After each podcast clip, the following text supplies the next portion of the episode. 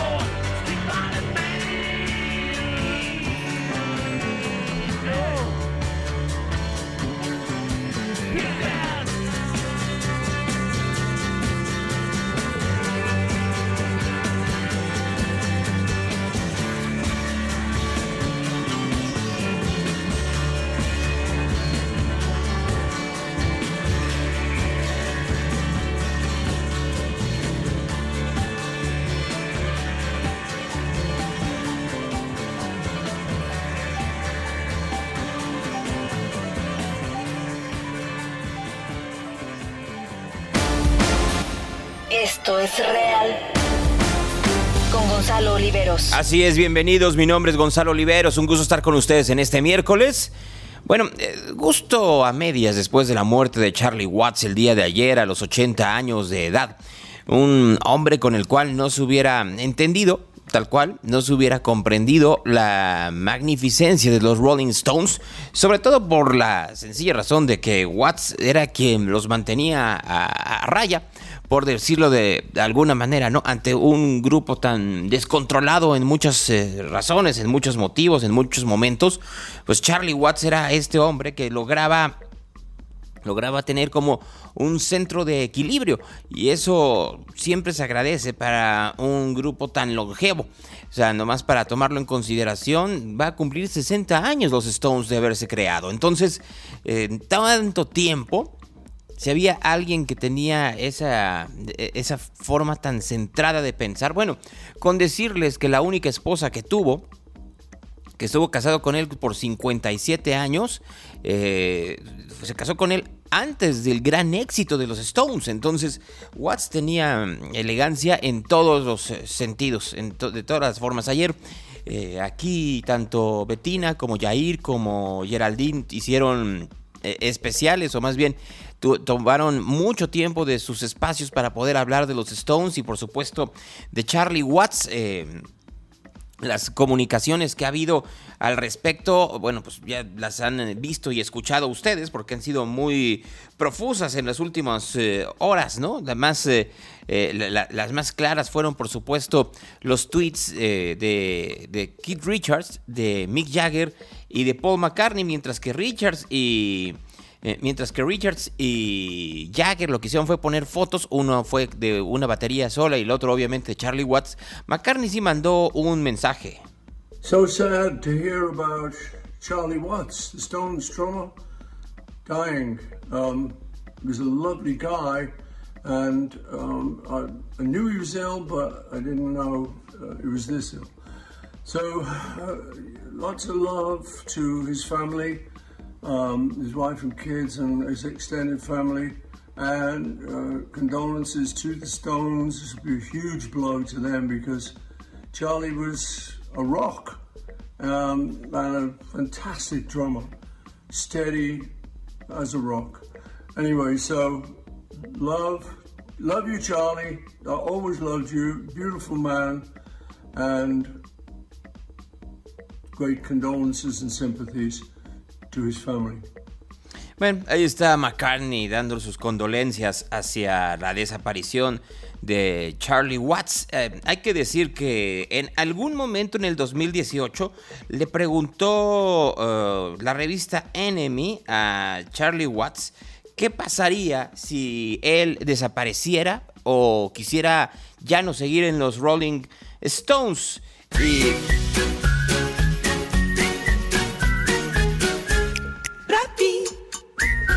Les digo que Rappi me tiene que pagar eh, derechos por cada vez que sale el anuncio en YouTube, o más bien voy a comenzar a pagar YouTube. I don't know if they are or not. A ver, aquí, eh, escuchen un poco.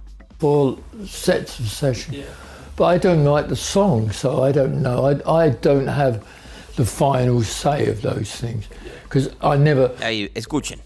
Well, I think if Mick or Keith said that, I think we would. If any of the other others said no, I think they could get another drummer. I think they'd get another guitar player, and they would certainly, if Darryl didn't want to do it anymore, we'd have a nightmare time finding another bass player.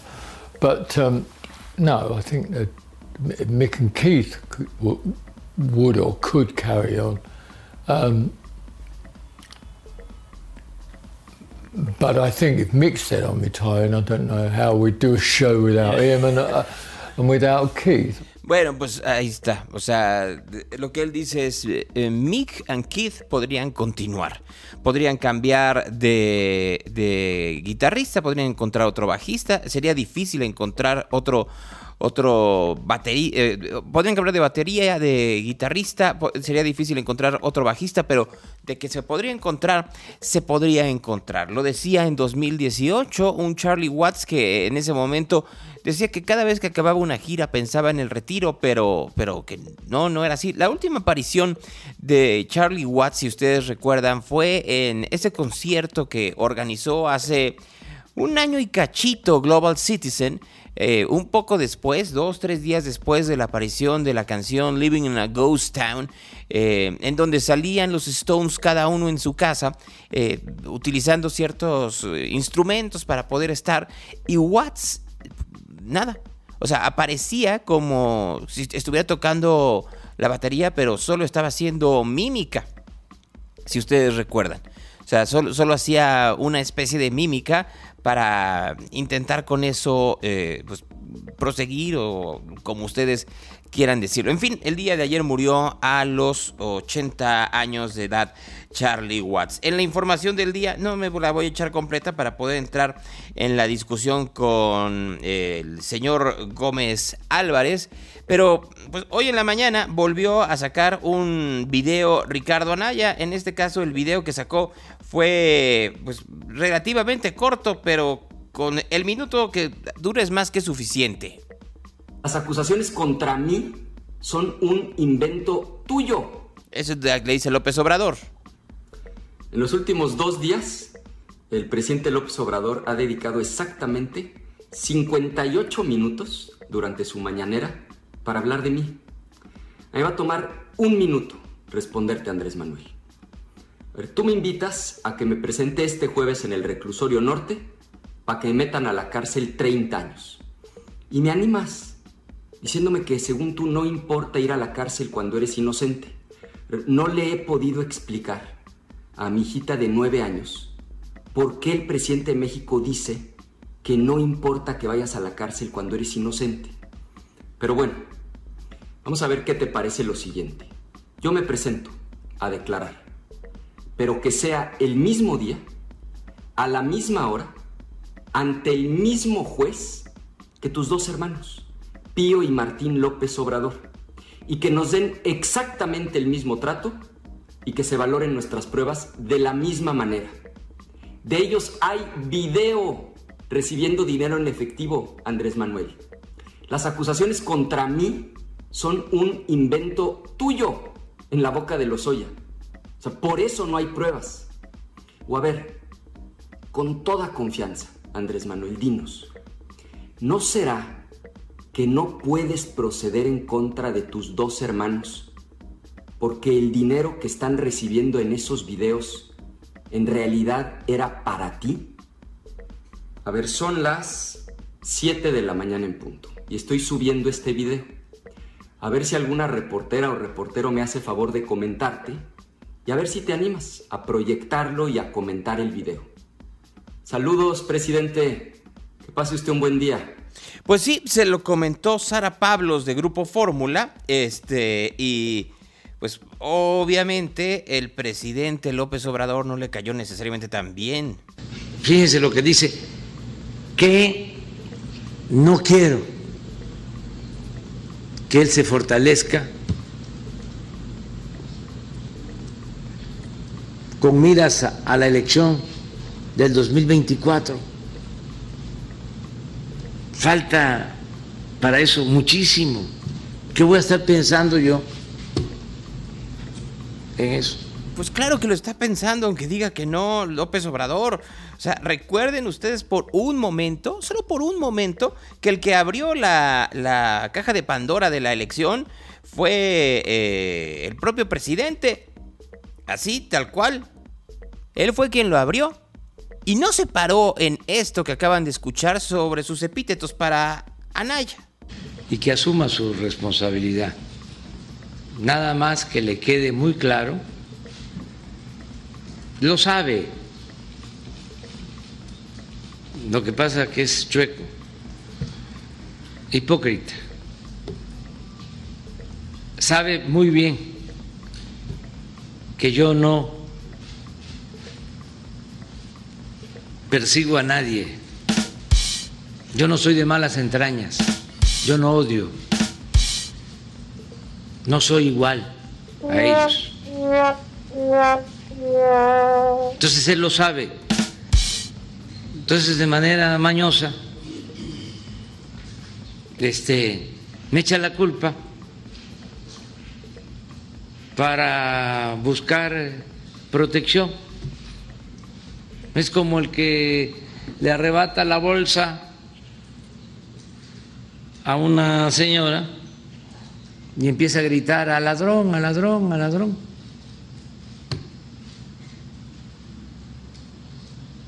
Que asuma su responsabilidad. Y en el caso de mis hermanos, que igual que la autoridad competente actúe. Yo no tengo que ver con la fiscalía. Ya no es el tiempo de antes en que el presidente le ordenaba al procurador lo que tenía que hacer. Eso el tiempo en que dominaban los ahora opositores. Eso ya cambió también no tengo nada que ver con el... Bueno, eso es lo que dice el presidente López Obrador y remata. Es más, si la Fiscalía no da a conocer la causa o eh, el Poder Judicial, yo voy a estar insistente de que se transparente todo el proceso. Una regla de oro de la democracia es la transparencia.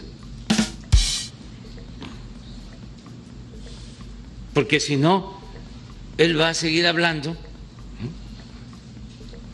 y la gente puede confundirse. Y como tiene tanto apoyo en los medios de información, porque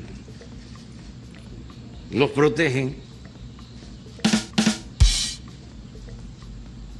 pues hasta a los que lo habían acusado de corrupción en su momento, y ahora lo están defendiendo.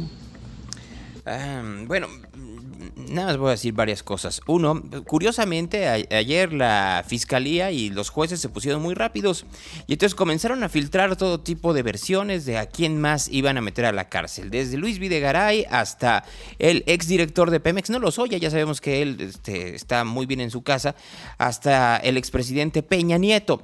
Eh, lo que sí se sabe es que el próximo viernes tendrá que ir a declarar eh, Lozoya de nueva cuenta y que sí hay una investigación en contra del exdirector de Pemex, Carlos Treviño. Eh, y por último, sí, sí se sabe cuáles son los delitos por los cuales se está buscando a Ricardo Anaya. Está en estrados en donde está el citatorio, en donde está en... ¿Cómo es el delito? Tiene que ver con em, recursos de procedencia ilícita, el lavado de dinero y asociación delictuosa, todo por lo que dijo Emilio Lozoya. Y aquí la discusión es solo una Sí, es impresentable Ricardo Anaya. Solo que aquí lo que tendríamos que preguntarnos es, ¿por qué cambiaron las declaraciones de Lozoya? ¿O cambiaron las declaraciones de Lozoya? Conversaciones voy directamente con David Gómez Álvarez, que me imagino que tiene algunas cosas que decir al respecto este, de este zipizape que ya lleva por lo pronto cinco días desde el domingo pasado, en que eh, el señor Anaya denunció que lo querían eh, meter a la cárcel a la mala. ¿Cómo estás, David? Hola, Gonzalo, muy bien. Buenos días a ti, el auditorio. Pues, ¿sabes? Escuchaba al presidente y al, el video de Ricardo Anaya. ¿Y qué opinas? Pues, eh, ah, yo opino que tu internet está muy mal. Este, eh, nada más muévete un poco más porque ¿Se escucha, Gonzalo? Ahí, ahí ya te escuchas un poco mejor. Ahí. No, lo que creo es que en no, ahora sí ya te perdí totalmente, David. Te vas a tener que cruzar la calle. creo que estabas en un café. Entonces no sé si sea que el internet del café esté mal o tu o tus datos de em, no sé si sea Telcel o AT&T estén mal. No sé cuál de los dos, pero de que está mal está mal. Entonces em, pues algo sucede este, que, que, que, que, no funciona tu internet. Así que te voy a eh, sacar y te voy a volver a meter porque pues sí, efectivamente te fuiste. ¿No? Eh, este, y pues hay que ver, y ahorita regreso, voy a ir otra vez con David Gómez Álvarez, porque después quiero ir a Veracruz de nueva cuenta, a que escuchemos este, que el presidente dice, ya para el próximo lunes ya hay luz en, en todos lados de Veracruz y ya van a poder regresar los niños a la escuela, ¿no? Entonces, eh, pues, el presidente está necio con que los niños deben regresar a la escuela. Ahora sí te veo bien. Ya, Gonzalo, te decía que en un país con una ausencia de Estado de Derecho como México, eh, resulta eh, ridículo que el presidente le pida a un ciudadano, a un político, que pruebe su inocencia, cuando debería ser al revés, es decir, que el acusador tendría que presentar las pruebas en contra del acusado. Entonces, me parece que eh, más allá de dichos y, y, y, y diatribas, desde luego que se trata de un caso de persecución política, muy delicado, porque no es cualquier ciudadano, es un opositor político. Y lo que estamos viendo es, pues, eso, un país sin Estado de Derecho, sin garantías constitucionales, con persecuciones políticas. Y más allá de que coincido contigo, de que Anaya es impresentable yo no voté por él, no votaría por él, no me cae bien, tiene derecho a defenderse y me parece que es muy triste el papel que está jugando en este episodio el presidente de la República, porque efectivamente todos sabemos que la Fiscalía General de la República no es autónoma, no es independiente, no es equitativa, no es justa y persigue de manera selectiva a ciertos presuntos culpables, como es el caso de Anaya, y deja en libertad a pues también presuntos culpables, pero que tienen, digamos, colas que le pisen o, evidencia para realmente perseguirlos. Entonces sí me parece que es un episodio lamentable que refleja una situación del país que no habíamos visto, al menos no de manera tan abierta y cínica como en este momento le estamos atestiguando. Y fíjate, esta es la parte en que yo creo que tenemos que tener mucho cuidado con la propaganda. Eh, eh, Ricardo Anaya es un hombre que, sí, dividió al PAN, hoy lo volvió a decir el presidente, y sí, dividió el PAN con tal de llegar a la presidencia del partido y después convertirse en candidato a la presidencia de la República. Es un hombre que eh, evadió entrevistas y cuestionamientos durante la campaña del 2018 una y otra vez. Recuerden ustedes, nos costó mucho trabajo poder entrevistarlo en ese entonces, pero de ahí a que sea culpable de lo que se le está acusando en este momento a partir de los dichos de Emilio Lozoya y que además el presidente ya tomó los dichos, dichos de Lozoya como si fueran verdad absoluta. Y eso es lo que más me preocupa a mí, no por Lozoya, sino cómo se construyó esa declaración, David.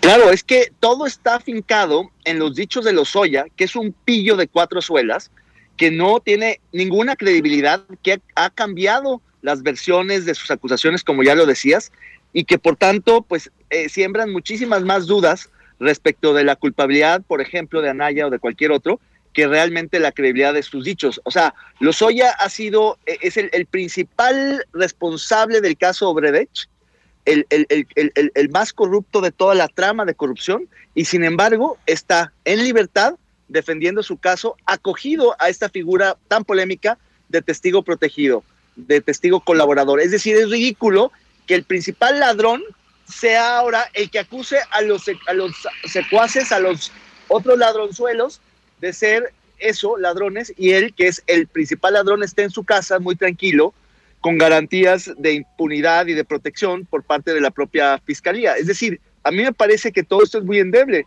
y hay muchos otros mucho más cercanos a este episodio que igualmente siguen en libertad y hay muchos otros casos, Gonzalo, de tramas de corrupción donde sí hay evidencia, donde sí hay elementos de prueba, donde sí hay mucha más información que no están siendo procesados ni perseguidos. Y en cambio este caso, que realmente es muy endeble, lo están magnificando y están obligando a un opositor político a exiliarse porque no tiene las garantías mínimas para enfrentar una persecución política en su propio país. ¿Qué pasa si Anaya, como, se eh, como pareciera, va a exiliarse a España o a los Estados Unidos, en donde se tienen eh, convenios de extradición o que hay convenios de colaboración?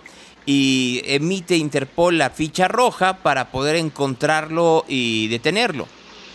Bueno, primero tendría que la fiscalía, eh, digamos, girar una orden de aprehensión eh, y después ficharlo y después que lo detengan y después que lo eh, extraditen a México. Todavía falta un proceso muy largo para eso.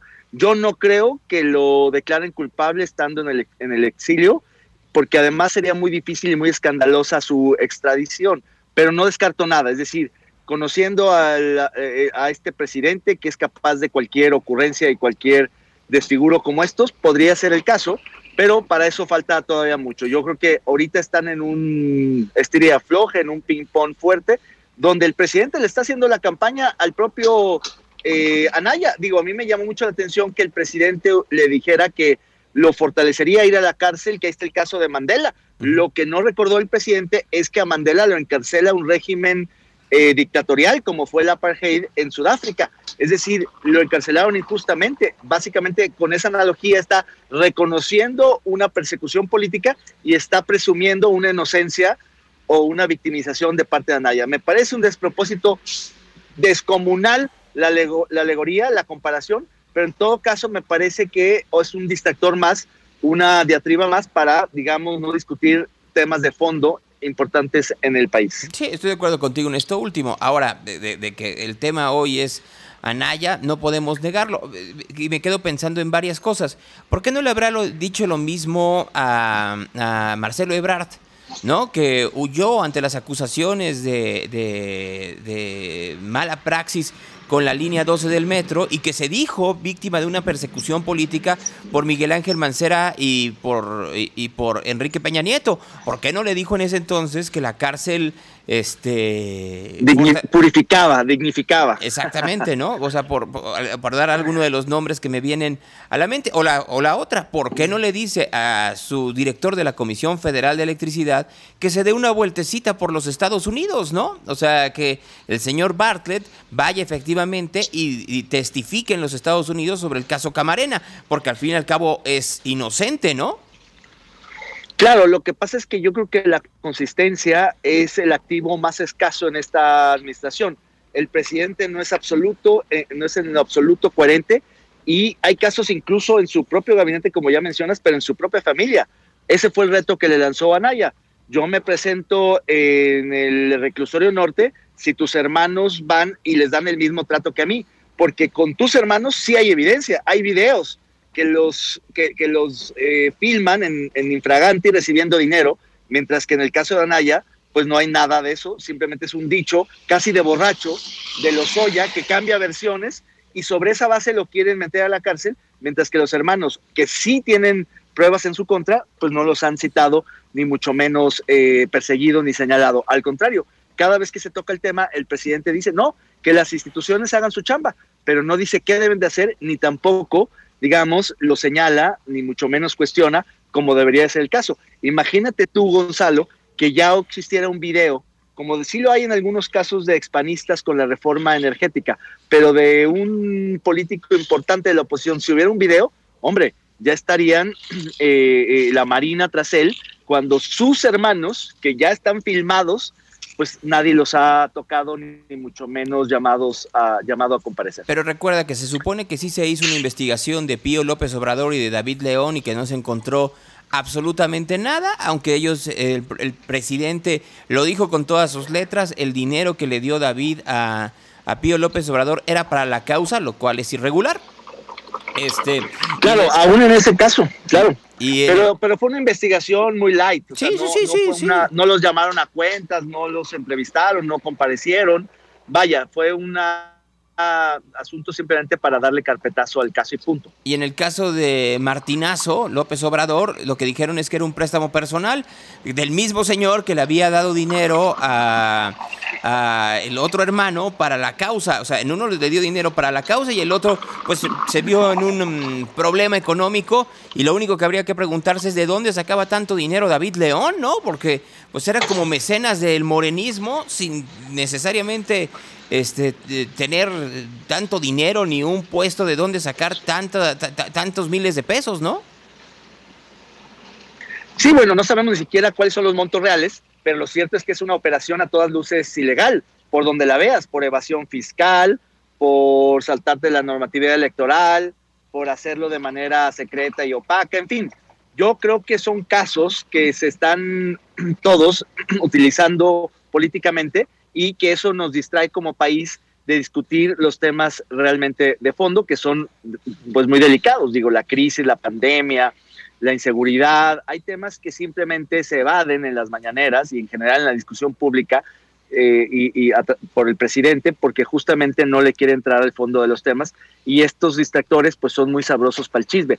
El escándalo, el affair Anaya pues ha dado muchísimo de qué hablar. Hoy lo decía el propio Anaya, le ha dedicado el presidente en la mañanera del otro día cincuenta y tantos minutos, lo cual es, una, es un show, es un montaje, es un espectáculo, Gonzalo. Me, me voy a dedicar de hoy al próximo miércoles a revisar cuáles son los reporteros que preguntan en la mañanera. ¿No? Y, y, si quieres, el próximo miércoles hacemos un recuento de cuáles son realmente de medios serios. Hoy preguntó el reportero de proceso y le fue mal, y la reportera de Grupo Fórmula que preguntó sobre el video de Anaya. pero, pero la gran mayoría de reporteros que están yendo a la mañanera hoy en día son parapetos, son gente que no realmente no, no, no, tiene una consistencia periodística, no tiene una trayectoria, no tiene ni siquiera un medio. Entonces, eh, si quieres lo vamos viendo para ver efectivamente que la mañanera se ha convertido en este gran distractor en donde se ponen en la discusión pública los temas que el presidente quiere poner, que no son los temas que el país necesita con urgencia resolver, que es una de las cosas que tenemos que ver. Eh, no estoy diciendo que Sara Pablo se llama la reportera, estoy diciendo que son los únicos dos reporteros que estuvieron ahí este, y, que, y que tienen un medio y que efectivamente preguntan cosas que le interesan a la opinión pública, no como todos los demás que además esa es una cosa bien peligrosa que no hemos visto, David. ¿Cómo hay reporteros que se han vuelto en gestores? O sea, reporteros que llegan a la mañanera y dicen, vengo del pueblo tal en donde les falta agua. Y entonces el presidente dice, ponte de acuerdo con, con Leticia o con, quien, o, con Jesús para que se arregle. Y no se ha revisado, y esa es una cosa que tendríamos que ver, si el reportero no recibió una lana por eso. Ah, seguramente son coyotes y mercenarios y periodistas a sueldo de ocasión y es que es muy, es una paradoja, es un dilema bien complicado para los periodistas serios, para los medios de comunicación en serio, ir o no a las mañaneras, porque finalmente da mucha información el presidente, anuncia decisiones, exhibe información, en fin, son donde se fija la agenda pública nacional.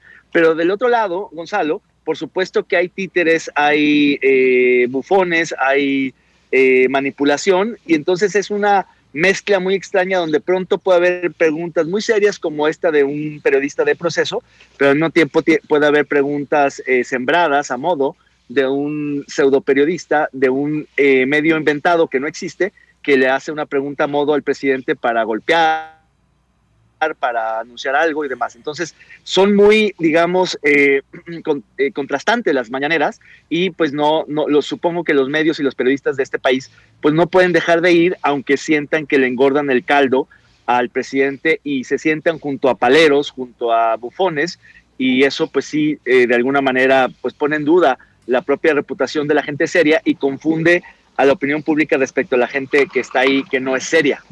Es así, la mañanera es parte del show, del montaje del presidente de la República, donde efectivamente utiliza las mañaneras para muchos, muchos propósitos y no solamente informar. Lo cual me lleva a un tema local de Jalisco. Ayer hubo la conferencia de prensa, esa no es mañanera porque es al mediodía y es semanal del gobernador Alfaro, en donde anunció un cambio en el equipo de comunicación social, que creo que es un cambio importante. Se, se, va eh, Carlos Delgado Hueren y entra Álvaro González, que ya estaba, González. Que ya estaba, que ya estaba dentro, dentro del equipo. Y la pregunta es, ¿así se va a quedar? O y si esto, eh, esto podría eh, pues describirse como una una decisión, una pérdida, una ruptura dentro del equipo del gobernador? Yo creo que más bien tiene que ver con un desgaste que ya tenía muy grande este personaje vinculado a otros asesores de comunicación del Partido Movimiento Ciudadano, como Rafael Valenzuela, y vinculado también a estas empresas multimillonarias que han sido beneficiadas por los gobiernos del Movimiento Ciudadano, eh, que, han sido las consentidas de la comunicación política y de la publicidad gubernamental del gobernador Enrique Alfaro. Yo que tenía que ver más con un desgaste de este personaje en la mala relación que tiene el gobernador del estado Enrique Alfaro con los medios de comunicación. Es decir, no es un tema solamente de boletines o de fichas informativas, sino de gestión de la relación entre gobierno y medios, entre el gobernador y los periodistas, que se ha desgastado increíblemente a pesar de que hay intentos como este de las eh, conferencias semanales. Y me parece que este es un cambio donde se le deja el encargo a uno que ya venía siendo parte de este mismo equipo, que era el segundo de a bordo, alguien con un perfil más operativo, más de gestión, no tan de político, no tan operador político. Y entiendo que se instala una suerte de mesa, sí, otra mesa más en Jalisco, otra mesa más del gobernador, donde va a haber como consultores y asesores en comunicación, van a estar varios a la vez y ahí se tomarían las decisiones o se analizarían como War Room las eh, noticias de, del acontecer eh, jalisciense. y el que operaría eso sería Álvaro González. Ciertamente ha sido una, una área, la de comunicación social, pues polémica cuando no lo debería ser y tiene que ver no solo por la mala relación, insisto, del gobernador con los medios y los periodistas, sino también por una suerte de protagonismo o de beligerancia o de, de forma de operar en la oficina por parte de este director saliente que pues tuvo un estilo muy personal que también muchos periodistas y medios pues no les gustaba por la forma de presionar, de, de, digamos, de, gestionar la relación y eso creo que puede ser sano que haya habido este relevo para ver si hay mejores condiciones para que se restablezca una mejor comunicación, una mejor relación entre el Ejecutivo y los medios de comunicación en Jalisco. A ver, aquí quiero hacer un paréntesis. O sea, ¿tú me estás diciendo que Güeren iba con los periodistas a presionarlos? No sé si el Güeren, yo no lo conozco, pero sé que áreas de la, de la Oficina de Comunicación Social operaban cosas inconfesables con los medios, con los periodistas, con los directivos, con los dueños, con los editores, como todo gobierno, ¿eh? No, no, no, no es que hagan algo que no hacen los demás, simplemente la manera de hacerlo fue desgastando la relación entre el gobierno del Estado de Jalisco y muchos medios de comunicación, al punto de que para algunos está fracturada esa relación. Oye, a ver, pues... Prácticamente el gobernador no tiene buena relación con, con, muy pocos medios, salvo aquellos que están o muy cercanos al oficialismo o de plano enganchados en, en, en la postura oficial. Es decir, revisa la prensa, revisa el radio, revisa la televisión, revisa las redes sociales, claro, esas no son medios, esas son sí, sí. más independientes, más orgánicas, pero en realidad creo que hay una eh, mala relación en general de todo ese ámbito con el Ejecutivo Estatal. Oye, a ver, a ver, y te lo digo aquí, estoy un poco sorprendido. No, no, no soy naive, entiendo que así se maneja la relación de los gobiernos con los medios, pero a lo que voy es, en serio, a mí ni, ni Gonzalo Sánchez en la época de Aristóteles Sandoval, ni, ni, ni, ni Carlos Delgado en la época de Alfaro, alguna vez me dieron una sugerencia de qué decir o cómo hacer.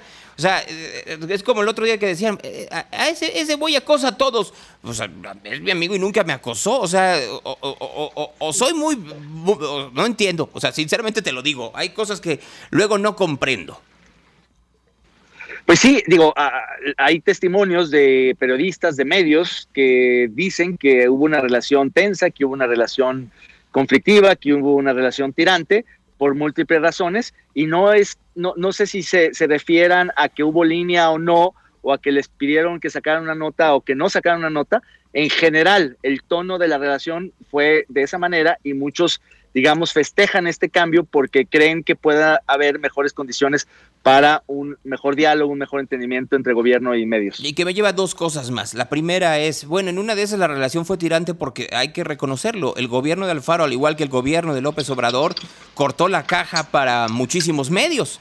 O sea, ah, sí, bueno, parte tiene que ver con que se acabó el chayote, por supuesto. Es decir, en los gobiernos anteriores del PRI y panistas en Jalisco hubo mucho chayote. Creo que en parte eh, esa es una cosa que recortó Alfaro, pero también, una vez más, de manera discrecional. Es decir, a algunos sí les toca y a otros no les toca en función de las afinidades, las cercanías, el entendimiento. Como lo comentábamos la semana pasada, Gonzalo, respecto de cómo el gobierno de López Obrador sí efectivamente también redujo el chayote, pero lo que queda del chayote, sea mucho o poco, a algunos les seguirá pareciendo muchísimo, uh -huh. a otros ahora les parecerá muy poco, pero el hecho es que a la jornada, por ejemplo, le sigue dando una parte totalmente desproporcionada de lo que queda del chayote, mientras que a otros medios simplemente se los cortó.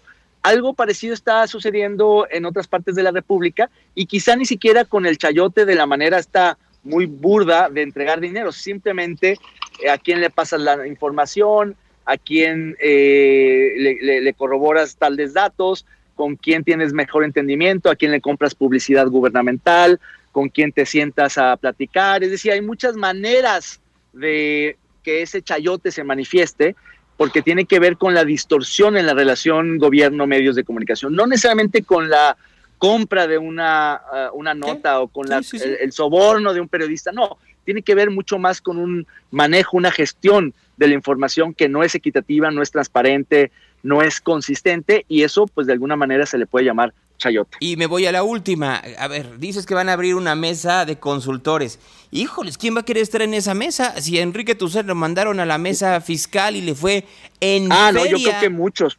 Digo, bueno, sí, la, la verdad es que han fracasado mesas un poco la broma local acá en Jalisco es que para cada propósito, para cada problema, el gobernador instala una mesa, lo cual a mí no me parece mal, digo, es un eufemismo para llamarle comisión, eh, consejo, etcétera, pero el hecho es que lo que se está diciendo es que no habría, digamos, un titular con, con el perfil político como el que tiene el saliente, sino va, habría una mesa más horizontal, más de consejo, y habría un operativo, como es el que se nombra ahora, que es el que ejecutaría un poco las decisiones de dicha mesa, donde estarían consultores y asesores y, operadores del gobernador que, que, ya están, digamos, gravitando en su égida, que no sería alguien eh, distinto o nuevo, o quizás sí, quizá los mismos y algunos nuevos, no lo sé.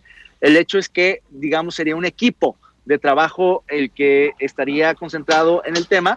Y entre otras razones, Gonzalo, porque ya está, digamos, abiertamente operándose la aspiración de Enrique Alfaro de buscar la candidatura presidencial de su partido político, para lo cual necesita pues un equipo de medios de comunicación, de comunicación mucho más eh, amplio, mucho más eh, profesional, mucho más efectivo que le permita no solo restablecer las relaciones con los medios en Jalisco, sino abrir y establecer nuevas relaciones con los medios en otras partes de la República, empezando por la Ciudad de México. Pero pues ahí veo que los tiene muy bien en Ciudad de México, ¿no? O sea, yo lo escucho muy seguido con Ciro Gómez Leiva, está muy seguido con Denis Merker, está muy seguido con Loret de Mola, este, está muy seguido con, pues, con muchísimos medios, ¿no? O sea, está seguido con Francisco Sea, o sea, sí, sí, sí, claro, claro, muy, muy, muy lubricada esa, las televisoras no, ¿eh? hay que decirlo, ¿no? No, ¿no? no lo veo en Televisa, no lo veo en Azteca, no lo veo en Imagen, o sea, lo veo más con una relación de medios eh, radiofónicos que con, un, que con medios televisivos, que era, por ejemplo, la diferencia que tenía Aristóteles Sandoval.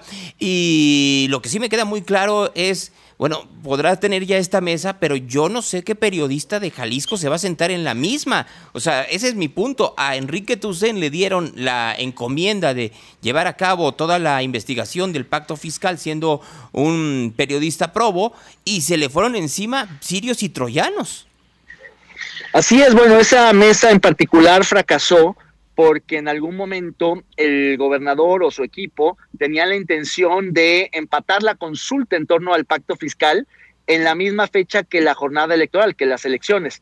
Y a ese punto no se sumó la mesa, hubo tensión y eh, se, se rompió, se fragmentó y simplemente ya se, digamos, desarticuló. Ya no existe esa mesa, pero no, es una, no era una mesa de un tema de comunicación, de gestión, era una mesa de un propósito muy particular que creo que además al gobernador ya se le bajó ese ímpetu un poco, quizá por su cercanía ahora con el presidente, con el entendimiento y el restablecimiento de relaciones con el presidente de la República, pero la consulta al final sí va, entiendo que se pasa hacia finales de noviembre, principios de diciembre, en cuatro fines de semana, pero ya no es la consulta urgente que querían poner en las elecciones para calentar el tema y demás. Esa, ese, ese tema se enfrió pero desgraciadamente cuando el tema estaba muy álgido, pues eso tronó a esa mesa del pacto fiscal. Ahora bien, yo sí creo que habrá muchos interesados en colaborar con el gobierno del estado, simple y sencillamente porque el proyecto Alfaro es un proyecto al 24, es un proyecto nacional de alcance presidencial y por tanto seguramente habrá gente que le quiere entrar, más en el plan de, de digamos, de colaboradores, de afines, no tanto periodistas de prestigio, independientes, críticos, no, no, no, más bien colaboradores, subordinados, que le hagan la chamba de comunicación, justamente eh, como la que estamos viendo en la Ciudad de México en estos medios que ya mencionas, que es un reflejo clarísimo de un placeo que está teniendo el gobernador, no solo en la Ciudad de México con medios nacionales, está yendo a otros estados de la República y no le va nada mal. Alfaro creo que le va mucho mejor afuera de Jalisco que en Jalisco porque vende bien, porque anuncia cosas, porque tiene un cierto talento, un carisma, y se la compran mucho en otros estados. Y está peleando, digamos, está disputando el control interno de su partido Movimiento Ciudadano. Es decir, ahorita hay una fractura más con Dante Delgado, el, que va a retomar el partido, pero claramente MC está partido en dos y eh, Alfaro sabe que tiene que, digamos, salir de Jalisco, ir a los medios de comunicación para hacerse de la candidatura de su partido. De otra manera, Dante no se la va a dar y buscaría más bien que fuera alguien distinto, como podría ser Ebrard, Monreal, por decir los nombres. Pero el hecho es que Alfaro está ya trabajando en su candidatura del 24 y eso pasa necesariamente por ampliar, crecer, fortalecer el área de comunicación social, que si antes era importante por la mala relación con los medios, hoy se vuelve aún más importante por la necesidad de restablecer la relación con los medios en Jalisco y por ampliar su relación con los medios en el resto del país. El problema de los medios de Jalisco y Enrique Alfaro es que se volvió personal. Y se volvió personal porque, pues, seamos honestos, se conocían desde hace mucho tiempo. Pues obviamente Alfaro conocía a Sonia Serrano, conocía a Lauro de NTR, conoce a la gente que está alrededor. Este, y, y- las confrontaciones que tienen parecen más confrontaciones de entre amigos que se pelearon que confrontaciones periodísticas con datos. Y esa es la parte en donde, en donde yo creo que tendríamos que ser muy, muy puntuales. Hay eh, preguntas que de pronto se hacen en la conferencia, en la regañera, dicen alguien, al- alguien por aquí, que podrían ser muy puntuales, pero están hechas de manera en que conocen que van a hacer enojar a el gobernador. Y creo que en ese juego perverso, quien termina perdiendo es la opinión pública. Bueno, yo diría que sí, la opinión pública se confunde, se desinforma, pero quien sale más raspado Es en Alfaro, estas diatribas obviamente. es el propio gobernador. A mí me pareció cuando anunció la decisión de ofrecer ruedas de prensa semanales, las regañadas, la- las como le dices, eh, dije que me parecía que era una imitación más moderada de las ruedas de prensa de las mañaneras del presidente y yo lo celebré, me pareció una decisión interesante de que el gobernador se expusiera, se acercara a los medios de comunicación.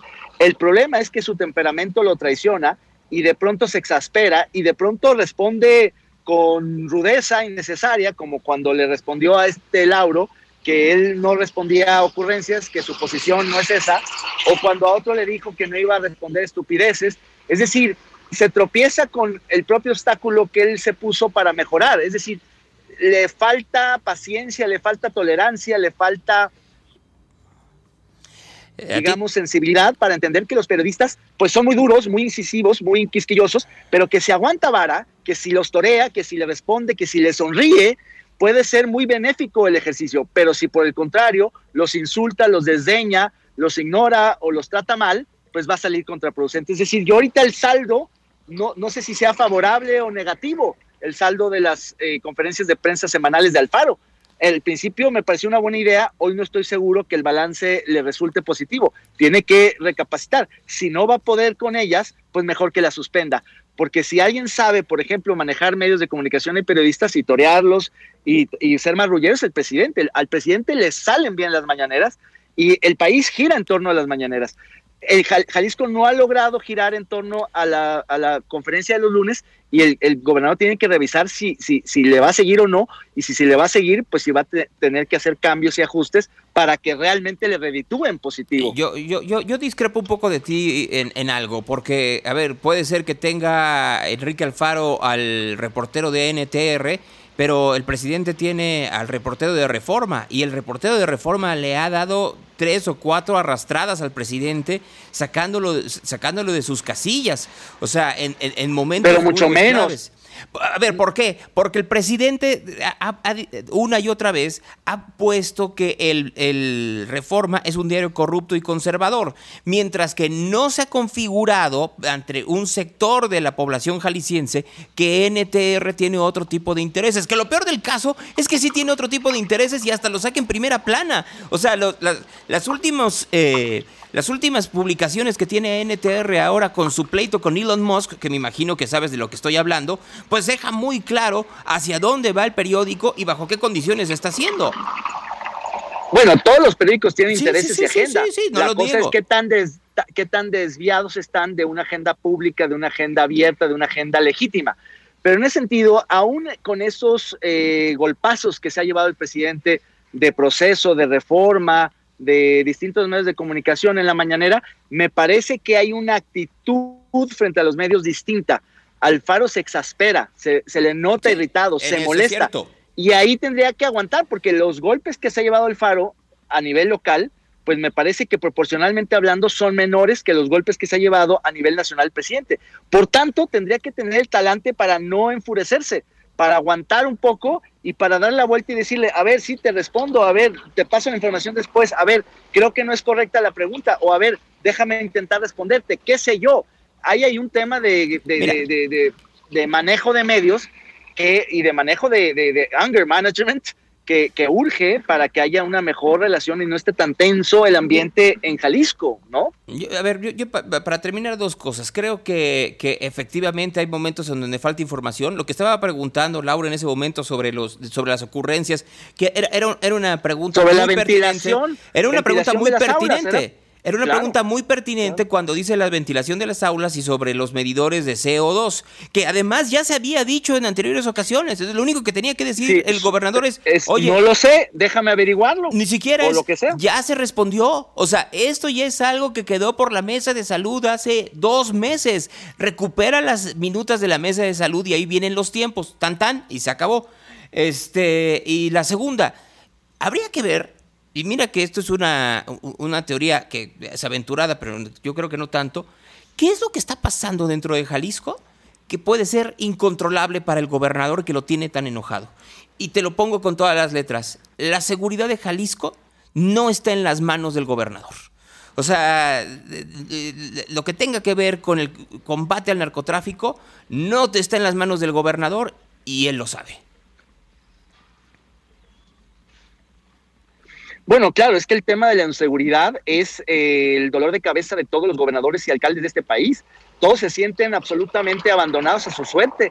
La Guardia Nacional, los apoyos federales, la Marina, el Ejército, pues tienen muy poca presencia en los estados y en las ciudades y hay una especie de condicionamiento y de, de digamos, de manejo político de las fuerzas federales y por supuesto que eso tiene de rodillas a los gobernadores que tienen que suplicarle a la Guardia Nacional que haga un poquito de presencia porque los estados tienen policías muy limitadas, no se diga los municipios que tienen eh, policías ínfimas y además cooptadas. Sí es un problema seriosísimo. Es decir, hoy, por eso me parecía a mí la bandera del federalismo que enarbolaba Alfaro, que sigue de alguna manera enarbolando, una de las principales banderas para, digamos, repensar este país, porque frente a un centralismo tan atroz, me parece que hay que voltear a ver a los estados, a los gobernadores, a los municipios, a los, alcaldes, para devolverles atribuciones, para darles más recursos, también para asignarles mayores responsabilidades, vaya, para fortalecerlos, porque es otra vez en el territorio donde se están disputando muchas de estas cuestiones, empezando por la inseguridad. La federación siempre se lava las manos, el gobierno federal, mejor dicho, y siempre dice, esto es responsabilidad del gobernador, es responsabilidad del alcalde, pero rara vez a menos que sean delitos federales o de narcotráfico de alto impacto, realmente salpica al gobierno federal. Casi siempre termina enlodando a gobernadores y a municipios pues que no tienen la capacidad de afrontar estas situaciones. Esa es la parte en donde yo sí creo que pues Alfaro ha tratado de, pedir ayuda, pero sin mostrarse débil y pues no ha resultado porque es insuficiente la guardia para cubijar a 32 estados en el país. Eh, pero no solo por eso, David, dos cosas. Este, pues sí, todos los estados tienen esta, esta problemática, pero solo uno, el cártel se llama Jalisco Nueva Generación. Creo que por ahí tendríamos que empezar. Uno, dos, este yo creo que este problema que existe en Jalisco además se acrecenta con la inutilidad de un fiscal que día con día aparece con actitudes más eh, totalitarias y dictatoriales, de, no, de una democracia, que de una sociedad abierta y plural. Y la tercera, que creo que es la más importante, no solo Jalisco, para Jalisco, sino para el país. Apenas estamos viviendo algo que, que fue denunciado el día de ayer en la Organización de Estados Americanos. ¿Qué tanto se metió el narco en la elección de junio pasado? O sea, ¿qué tanto movió? Y nada más hay que ver cómo se pintó el país y, en dónde. El corredor del Pacífico. Todos los estados vinculados al cártel eh, de Sinaloa o al Nueva Generación se colorearon de guinda. Y efectivamente, mucha gente criticó Muchos analistas comentócratas criticaron la visita de los presidentes de los partidos a la OEA en Washington. Y efectivamente es una oposición ínfima, es una, es una suerte como de acusación en el extranjero cuando no han hecho su chamba en lo doméstico en el país, pero aún así, Gonzalo, a mí me parece una acción legítima, un, un auxilio que tiene cierta validez el hecho de ir a la OEA, que finalmente sigue siendo pues la organización de los Estados Americanos, donde se dirimen y deliberan este tipo de asuntos políticos, y me parece que es una instancia correcta, no la única, quizás no la más importante, pero sí una instancia adecuada para presentar este tipo de asuntos que son delicadísimos, porque efectivamente a partir de los resultados electorales han salido un montón de pruebas y evidencia de efectivamente la infiltración del narcotráfico en las elecciones, de la incidencia del crimen delictivo en los resultados electorales. Han salido artículos realmente preocupantes de Eduardo Guerrero, de Alejandro Jope, de Héctor de Moleón, sobre Sinaloa, sobre Michoacán, sobre Jalisco, sobre Baja California, donde narran episodios de secuestro de eh, funcionarios de casilla, de detención de candidatos, de amagos, de amenazas, de amedrentamientos a distintos actores políticos que evidentemente sin derramar sangre, sin haber disparado un solo balazo, simplemente por la fuerza de la intimidación del crimen organizado, generó una distorsión, ya sea porque alguien se aceptó, porque alguien declinó, porque alguien cambió, en fin, de decisión, de, de posición, y eso por supuesto es una manera de incidir en la democracia muy perversa que no reconoce el Estado mexicano, que no reconoce el gobierno federal. Si el gobierno federal, si el, presidente de la República reconociera que el crimen organizado se está infiltrando en las elecciones, que está incidiendo negativamente en la democracia, entonces una acusación de este tipo me parecería quizá fuera de lugar. Pero si el propio presidente está desconociendo esto y está minimizando este hecho, es muy preocupante y eso obliga a la oposición a tener que acudir a Washington. Entonces, por eso me parece que es legítima esa, esa, esa, esa salida. Bien, aunque los activistas de Twitter digan todos que no, que etcétera, etcétera, etcétera, yo creo que tenemos que tener mucha atención en lo que puede pasar en este país a partir de entre octubre y diciembre de este 2021. David, pues nos vemos. Muchas gracias, Gonzalo. Bonito día. Nos hablamos en la tarde, nos conectamos. Sí, y en la tarde hablamos, en la tarde hablamos de qué va a pasar el viernes en el encuentro entre Ricardo Villanueva y Enrique Alfaro, ¿te parece? Ah, muy interesante. Hay apuestas cruzadas, hay expectativa, hay prospectiva, hay todo tipo de lucubraciones. Muy bien, Gonzalo. Buen día. Cuídate mucho. Ahí está David Gómez Álvarez esta mañana aquí en Real. Reporte de tráfico.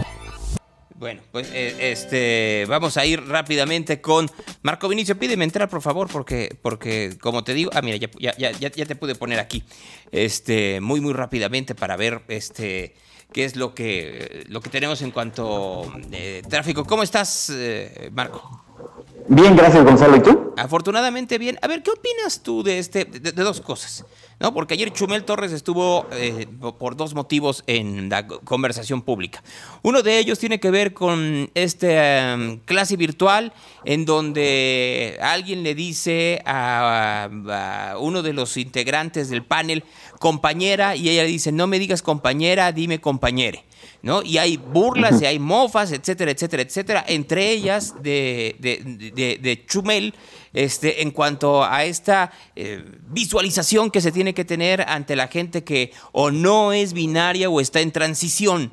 ¿No? Y, la otra tenía que ver con eh, declaraciones que hicieron en su programa sobre la efectividad o no de la vacuna Cancino, en donde decían que a los seis meses perdía efectividad, ¿no? Y que eh, se le fueron encima diciendo que no era cierto esto y que, y que no se asustara. Lo que es un hecho es que los estudios en vida real, en vida pública, han dicho que muchas de las vacunas, incluyendo no solo Cancino, sino AstraZeneca y Pfizer, han demostrado que a los seis meses comienza a haber un declive en los anticuerpos, pero no así en las células T y en las células B, pero por las... Eh, por el tipo de, ataque que tiene hoy en día la variante Delta, se está recomendando, y es un hecho por lo pronto en la, en la vacuna Pfizer, que se ponga una segunda vacuna este, en los ocho meses de haberse eh, implementado la segunda dosis, una, un booster, una tercera vacuna después. y en el caso de Cancino, en México, a los que participaron en el ensayo clínico de Cancino en México, se les puso un segundo refuerzo. O sea, vamos a decirlo eh, claramente, lo que está diciendo, eh, lo que está diciendo el equipo de Chumel Torres no es del todo correcto, pero la defensa tampoco es del todo correcta. ¿no? Una de las defensas era, hay 22 vacunas reconocidas por la Organización Mundial de la Salud y, este, y ahí está la lista, sí, y en la lista claramente dice que la vacuna Cancino no ha terminado por todos los procesos y por todas las fases. O sea, cosa que sí pasó con Pfizer, con Moderna, con AstraZeneca, con Sinovac, con Sputnik B. Y me está faltando algunas cuantas más que se ponen en México. No, si mal no recuerdo, la única que no había terminado todas las fases de esa lista de la Organización Mundial de la Salud era Cancino. O sea, y yo creo que nadie, nadie em, cuestiona la efectividad de las vacunas no más por hacerle el caldo gordo al gobierno. No, a ver, yo le he dicho muchas veces, pónganse la vacuna que se pueda. O sea, pero sí creo que hay que estar muy pendientes de cómo, de cómo son los efectos o la pérdida de efectos, no confiarse y por eso usar cubrebocas, sana distancia, lavarse las manos, etcétera, etcétera, etcétera. O sea, tiene que ver con ese tipo de, de cuestiones. Eh, o sea, tal cual dice, ayer ya se disculparon por esa aclaración de la caducidad de la vacuna. Volvemos, no no están del todo correcto lo que están diciendo, pero sí creo que en cualquier tipo de situación tenemos que seguir muy de cerca qué es lo que está sucediendo con todas las vacunas, todas. No dije Cancino, no dije Sinovac, no estoy estigmatizando a ninguna. Yo creo que más bien tenemos que ver hacia dónde vamos y cómo tenemos que cuidarnos más. Efectivamente, hoy se eh, eh, comenzó el registro para los de 18 a 29 años de edad en la zona metropolitana de Guadalajara y a los 45 minutos se acabó. se acabó. No más para, que para que veamos por dónde va. Sí, efectivamente, esa era la buena noticia que se había abierto este registro. La mala noticia, como lo acabas de mencionar, que en 40, 45 minutos se habían agotado todas las citas que había disponibles, así que habrá que esperar que haya más vacunas disponibles para este rango de edad. Creo que solamente se permite nuevamente o se están permitiendo a mujeres embarazadas. Este, entonces, eh, habrá que, que estar a la espera, Gonzalo. Y sí, efectivamente no se pone en tela de juicio el tema de las vacunas, no fue correcto la expresión que se utilizó, pero también, como dices, no fue adecuada la defensa, ¿no? No, yo creo que las dos cosas son las que tenemos que revisar. O sea, y, ser muy claros. O sea, creo que tiene, que, tiene razón la gente que dice, no, no crean que por esto no funcionan las vacunas. No, sí funcionan las vacunas. Lo que se, tendría que ver es hasta dónde, bajo qué condiciones y si se necesitan refuerzos o no y cómo se van a conseguir estos refuerzos. En el caso de México, pues es muy claro que eh, primero se tiene que acabar de, de vacunar a toda la población, pero para cuando se acabe toda la población de vacunar, que va a ser el 30 de octubre, según con una dosis por lo pronto, según dice el presidente López Obrador, según las recomendaciones de Pfizer y de la FDA en los Estados Unidos, tendría que ya venir la tercera, la tercera dosis para los médicos que fueron los primeros en vacunarse entre diciembre y enero. Así es, y efectivamente ver lo que, lo que estamos comentando o hemos estado comentando respecto de la continuidad de esta vacuna, cómo se va a estar eh, inoculando, cómo se va a estar a la, a la población ya de manera recurrente o de manera eh, eventual cada año, ¿no? O, cada, cada determinado tiempo. Mira, es muy, a ver, es, es claro que, que, nos falta mucho por aprender del COVID-19, que no se va a ir, este, no se va a erradicar. El doctor este, Anthony Fauci estaba diciendo que, que, para marzo del 2022 hay gente que dice no, que va a ser para 2023. ¿Por qué? Pues porque para que, se, para que en realidad pueda haber un control del de, el COVID-19 en los Estados Unidos, se necesita vacunar la población y hay un 40% de, de, población en los Estados Unidos que no se quiere vacunar. Y es, los, los eh, niveles son totalmente distintos, pero claro que hay niveles de población en todas partes del mundo que no quieren ese tipo de, ese tipo de inoculación. En España lo hay, en Argentina lo hay, en Chile lo hay, en Canadá lo hay, en Inglaterra lo hay, en Israel. Esa parte no nos dijeron. Israel efectivamente eh, eh, se comenzó a ver este declive en la vacuna Pfizer y de, muchos vacunados, hospitalizados, pero mucho tuvo que ver con que, con que el, virus siguió rondando entre un sector, creo que el 30% de la población, que no se vacunó.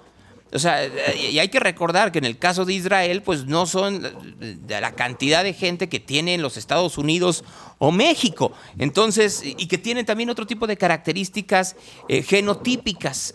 o sea, sí hay un montón de, hay un montón de, variables que se tendría que, revisar en ese caso. Pero en todos, yo creo que sí hay que tener mucho cuidado con lo que se dice de las vacunas, pero no, eh, no dejar de ver que apenas estamos aprendiendo y que en ese aprendizaje tenemos también que, poner mucho ojo, tanto lo que dice la autoridad sanitaria, pero también lo que dicen las autoridades sanitarias de otras partes del mundo y la acción de los gobiernos.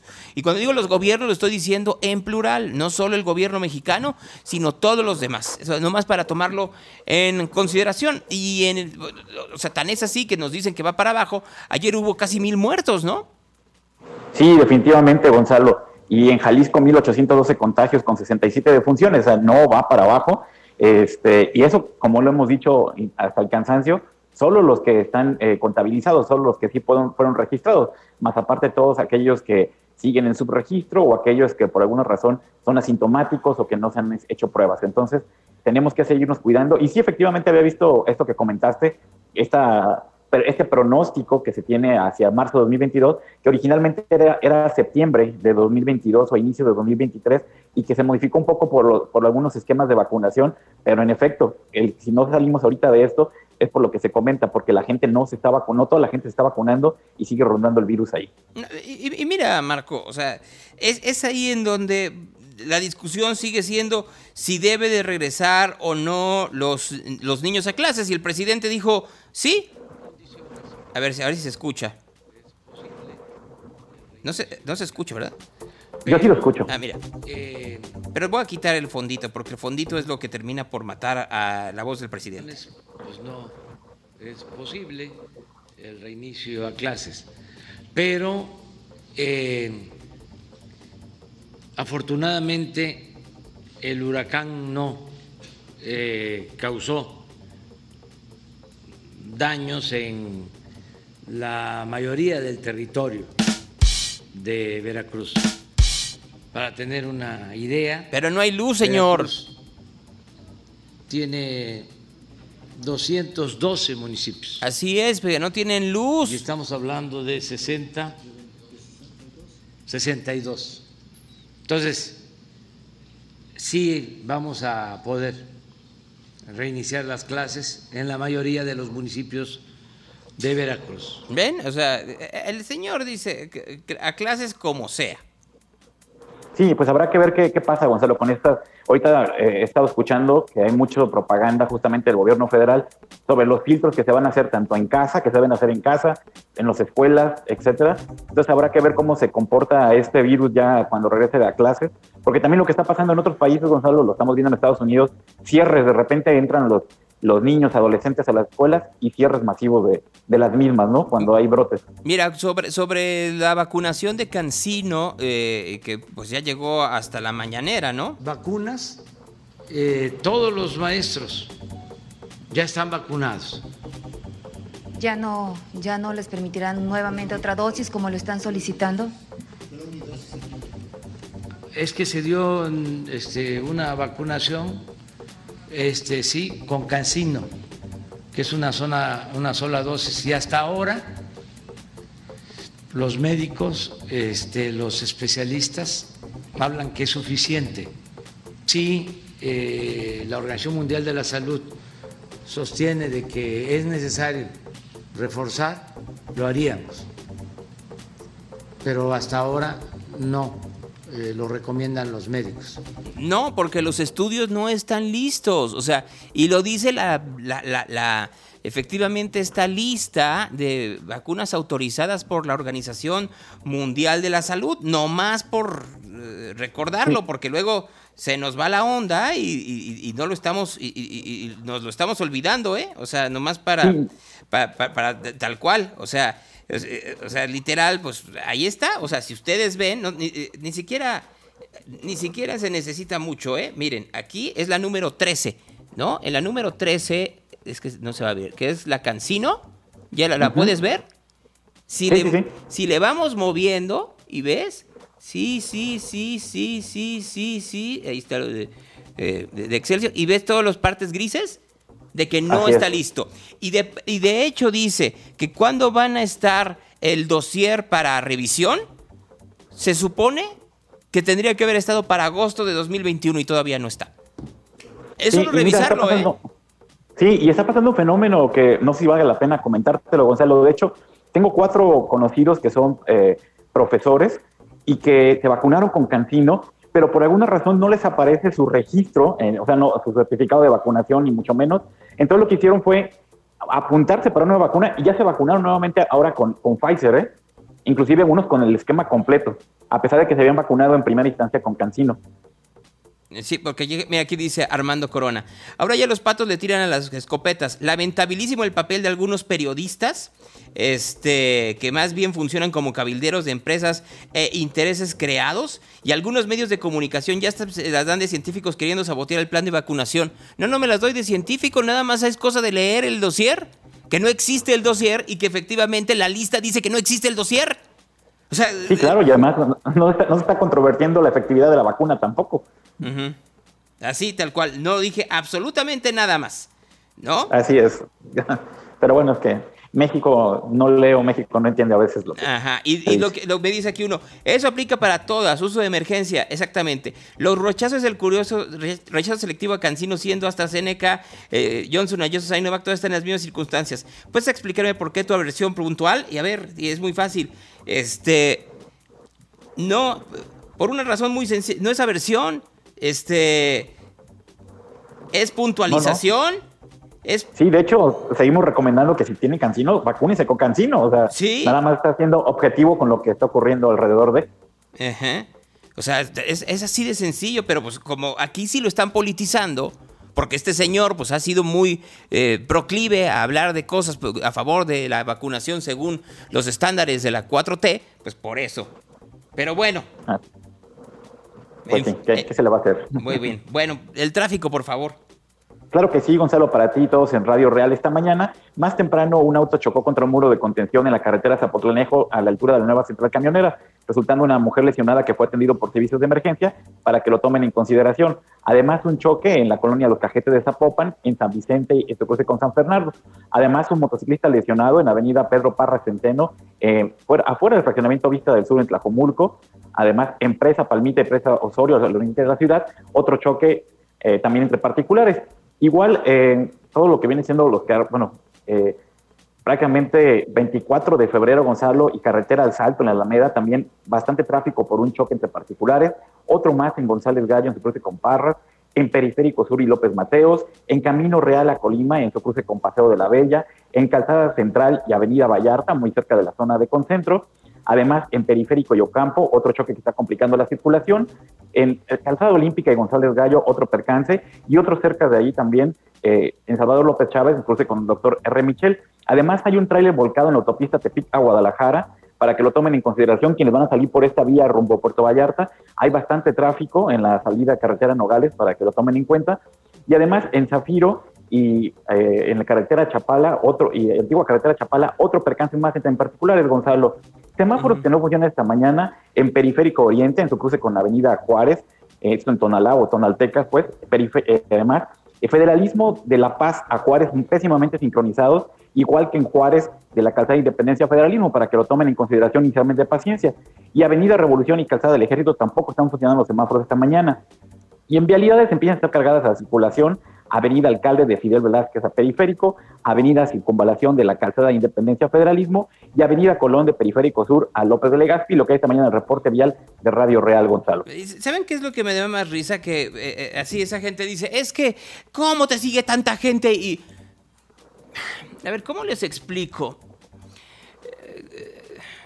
A, mí sí me da mucha risa el que de pronto aparezcan estos personajes en donde son apoyados porque pusieron un video y porque entonces como van con el discurso oficial ya no se puede eh, cuestionar nada cuando la lista ya está por la misma Organización Mundial de la Salud. Abran el link. En el link dice claramente, no está revisado por pares. Lo acabo de demostrar en este video, ¿o no? Sí, efectivamente, y nunca, nunca al contrario, lo que más hemos hecho, y justamente ha sido el problema, por ahí, por eso recibiste una, una, bofetada y recibiste un, y tuviste un problema en el tímpano, fue justamente por promover las vacunas porque los antivacunas te atacaron, pero bueno. No, bueno, a ver, cuando no están contigo todos, es que algo estás haciendo bien. O sea, así, Sí, sí. literal. Pero, o sea, volvemos, no te puedes tampoco quedar callado con que, ay, todo es perfecto. No, ninguna vacuna es perfecta, ya lo hemos dicho No, no, muchas no. veces, no dan el 100%. Sí es un hecho de que la- los ensayos clínicos de Cancino en México les dieron una segunda dosis. O sea, ¿qué no pueden leer? O sea, literal, que, que, que, que todo se queda porque hay alguien que aparece y dice, soy un médico respetado y entonces aquí está la lista de, de, de la OMS que lo dice. Sí, y la misma lista dice que no es así. Así es. Sí, sí, o sea, una cosa es, efectivamente, todo es perfectible y perfeccionable más porque las vacunas salieron en una etapa de emergencia, obtuvieron permisos de emergencia de las naciones para poder ingresar y por supuesto, qué bueno que puedan ser eh, perfeccionables todos estos temas, pero nosotros únicamente estamos diciendo la, con objetividad lo que está ocurriendo y lo, que- y lo que falta todavía de saberse de ellas. pues. Y ya, y ya sabes, se pone este señor diciendo que la labor educativa no debe claudicar, la ignorancia es, eh, es curable, como diciendo que yo soy un ignorante. A ver. Yo creo que es más ignorante alguien que, que- que- que no acepta que se le está corrigiendo en algo que él mismo está publicando.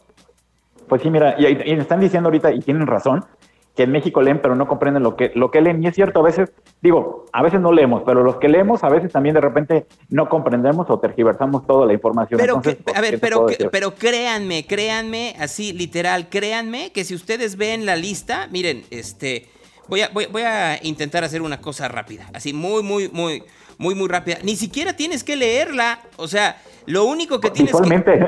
O sea, visualmente, así, a la primera, o, o sea, tú, tú- tú la ves y dices, claro, pues aparece que no están listas las, la- la- las fases, o sea, no hay que ir mucho más allá, o sea, a- aparece tal cual. Miren, así, para que vean, eh, ahorita que, que- que- que te, te- te tengo que sacar, Marco, para poder revisarlo, pero regreses en, do- en dos segundos.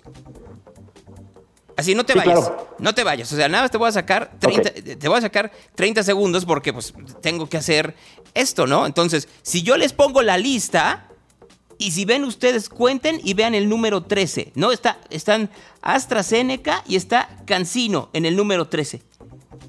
Y ahí en donde está Cancino en el número 13, ahí vean ustedes, dices adenovirus, este, en dónde va, este, cómo, cómo fue, están eh, resueltas dos, dice, dice el dossier que está, que está revisado por, por pares, dice, tiene que ser en agosto de 2020 y las últimas dos fases no están.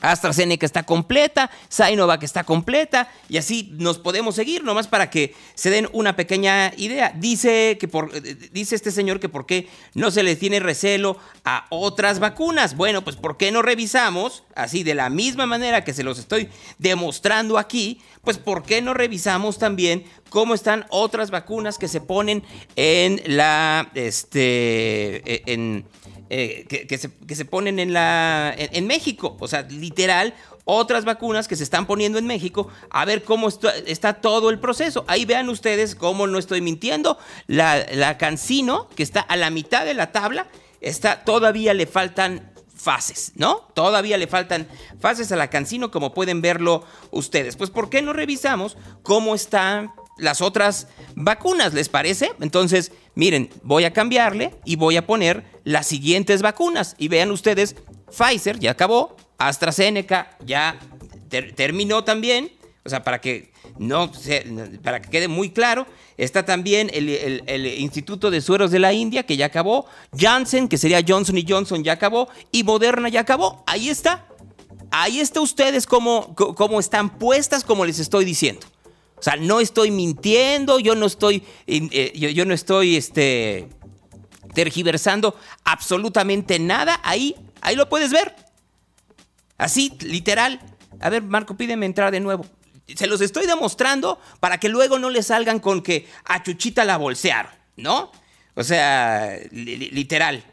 O sea, no se necesita ni leer para, para, para revisar este tipo de cosas. Y el link ahorita lo pongo en, en- en mi cuenta, que es el mismo link que da este señor, el señor Héctor Frisby. salud pública, ¿No? ni en inmunología, ni en infectología.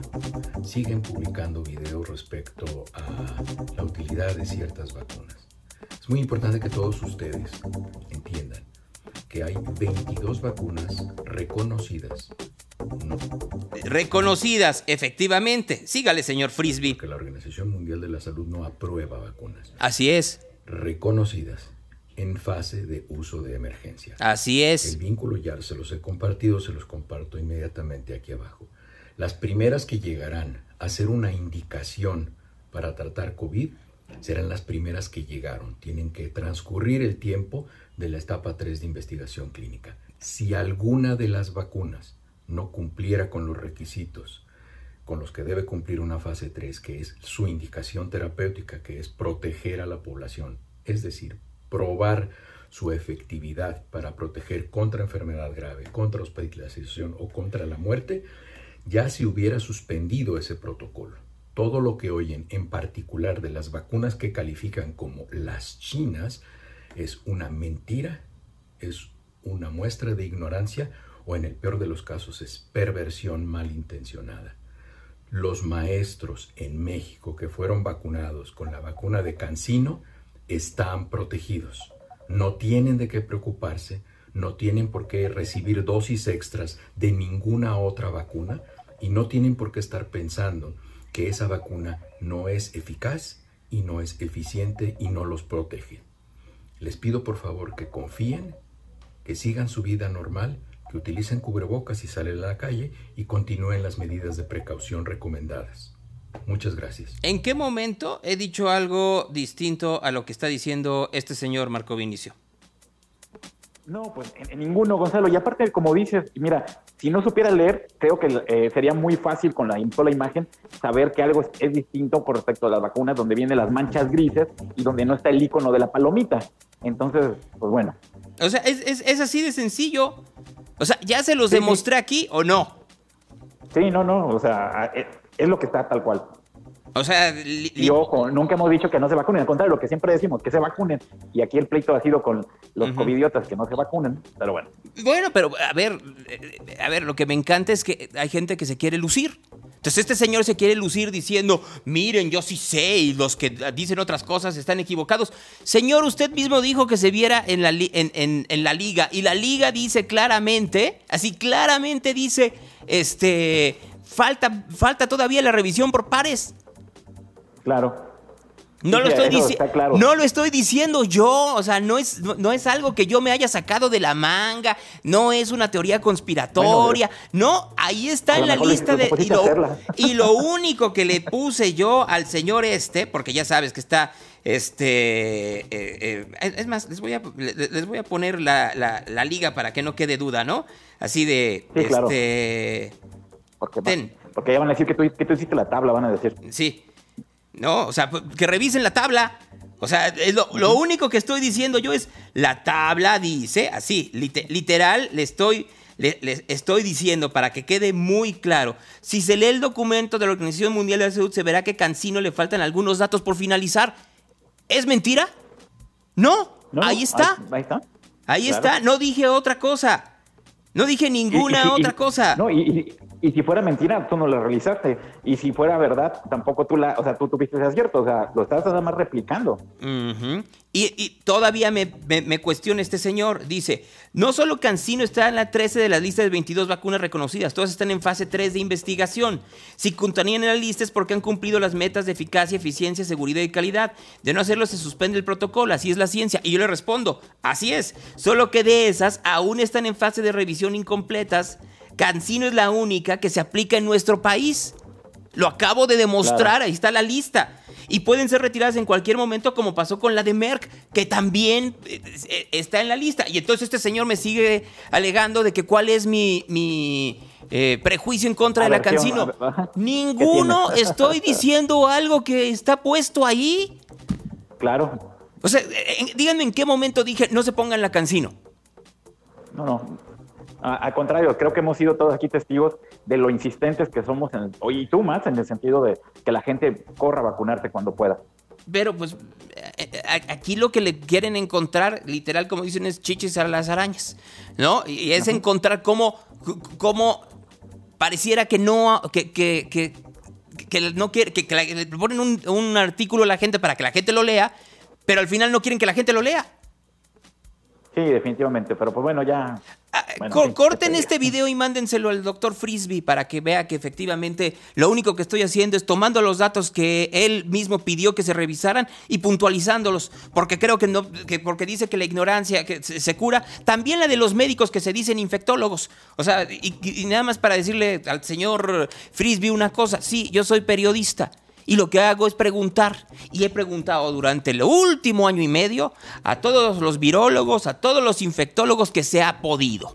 O sea, absolutamente a todos de México y del mundo. Si no se ha dado cuenta el señor porque efectivamente no me sigue, no es su responsabilidad, no es mi culpa, tampoco es la mía. Para que trate de estar insultando diciendo, como yo soy médico, yo sí puedo decir cosas que luego se caen o por lo menos se matizan, para dejarlo de esa manera, cuando se revisa el, artículo, o más bien la lista que él mismo pone en el link. Sí, definitivamente, Gonzalo. Entonces, pues bueno, ahí está y con ese link pues, sería suficiente para saber qué, qué es lo que señala la OMS y cómo y volvemos, pónganse, pónganse la, este, pónganse la vacuna que quieran. Claro, Así pónganse, más bien la que puedan. Sí, porque para ser muy honestos, la que quieran todo el mundo, como pasó en Ciudad de México, ahí van y se quieren poner Pfizer. A ver, volvamos al punto, aquí lo estoy diciendo, ahí vamos todos con que hay la Pfizer es la mejor. Los estudios que están ahorita dicen que la Pfizer tiene un decaimiento del, hacia el 40% con la variante Delta. No escuchamos el día de ayer al presidente de Pfizer decir que están desarrollando una solo para Delta. Se los puse aquí. ¿O no? Sí, por, sí, sí, por supuesto. Entonces, pues bueno, ahora sí que el, que, no tenga ojos y no quiere ver, pues allá, allá él. Ajá, dice, totalmente de acuerdo, con tal de golpetear, se dicen poliexpertos, ¿no? Solo reviso, reviso el documento que, que, pidió el doctor este, revisar. Aquí te lo dejo, aquí te dejo, aquí te dejo una captura, ¿no? O sea, ¿en serio? ¿Somos tan burdos como para no darnos cuenta? No, no, más bien ya es otra cosa, pero bueno. Gracias, Marco. Al contrario, hay que seguirnos cuidando. Pónganse la vacuna que puedan. Buen día a todos.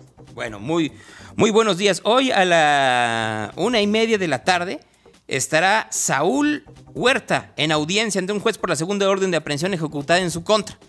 No más, eh, bueno, actualizaron el boletín de exceso de mortandad en México.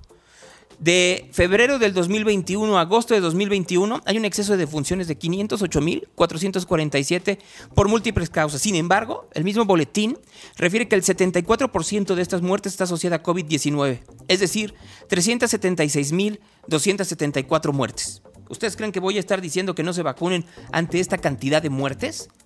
Bueno, ¿qué les puedo decir a ustedes que escuchan y ven esto día con día?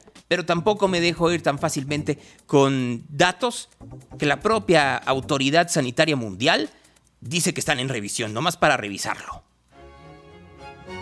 Mejor recemos. Aquí está el Evangelio del Día.